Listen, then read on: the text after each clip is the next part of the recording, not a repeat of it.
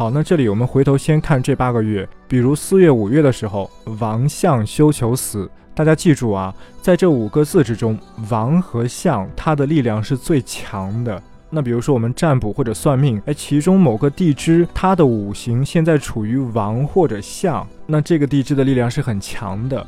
那如果我们对比到占星术之中呢，王就等同于入园啊，或者说入庙，而相呢就等同于着生啊。那半个月之前我回答过一个问题，就是就是关于占星术当中入庙和着生的区别。入庙或者说王，它指的是这颗星它的力量啊受到非常规范的限制。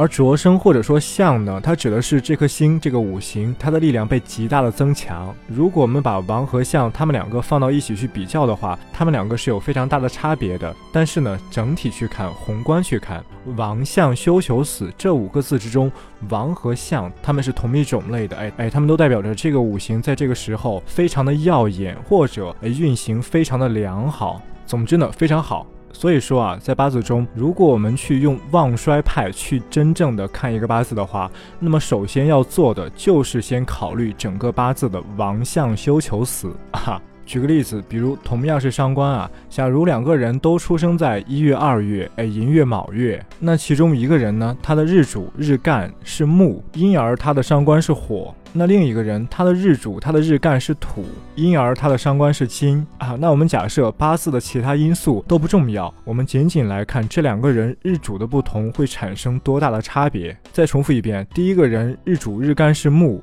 伤官是火；第二个人日主日干是土，伤官是金啊。大家可以思考一下或者猜一下，哪个人更容易成大格局，他的命格会更好啊？其实结合我今天讲的王相休囚死啊，非常的简单。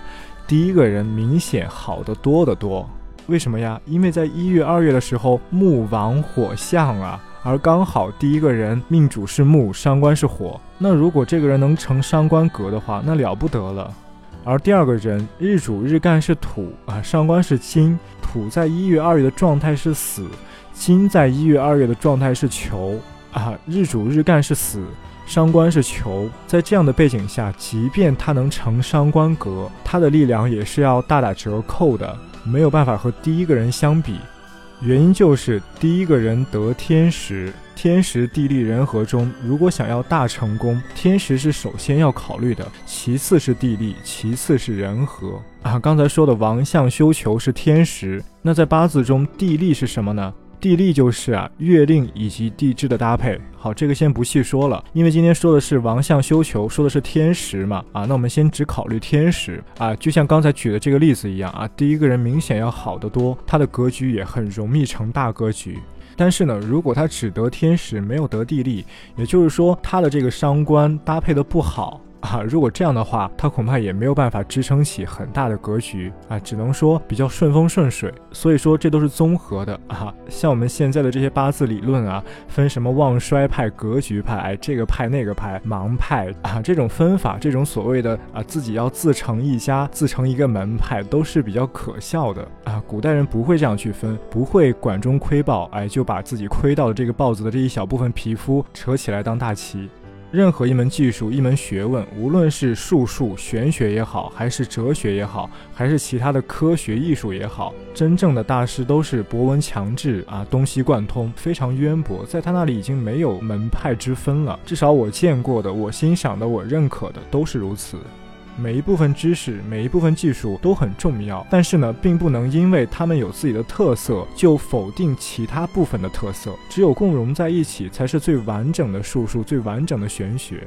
那四月五月也一样啊，四月五月火王土象啊，那也肯定是一个八字，它的用神是火和土，那这样最好了。七月八月十月十一月都一样啊。这里再解释一个小技巧，我现在问一下大家，你们觉得八字中什么格局最大？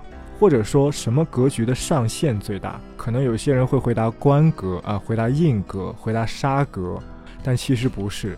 八字中上限最高的是伤官格有一定水平的同学知道，伤官可以下杀，伤官可以配印，伤官可以制官，伤官可以生财啊，伤官可以泄秀，哎，这些都是伤官的具体的格局，哎，他们都属于伤官格。每一种和伤官的搭配都有独特的性质，但是无论伤官怎样搭配，它的上限都最高，就是因为今天说的王相休囚死，相是王的伤官。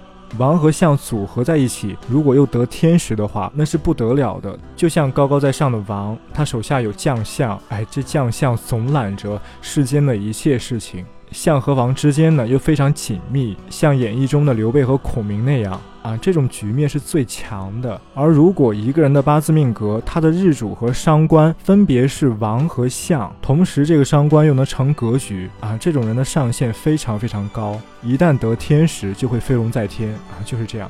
好，今天先说到这儿，哎，我们明天再见。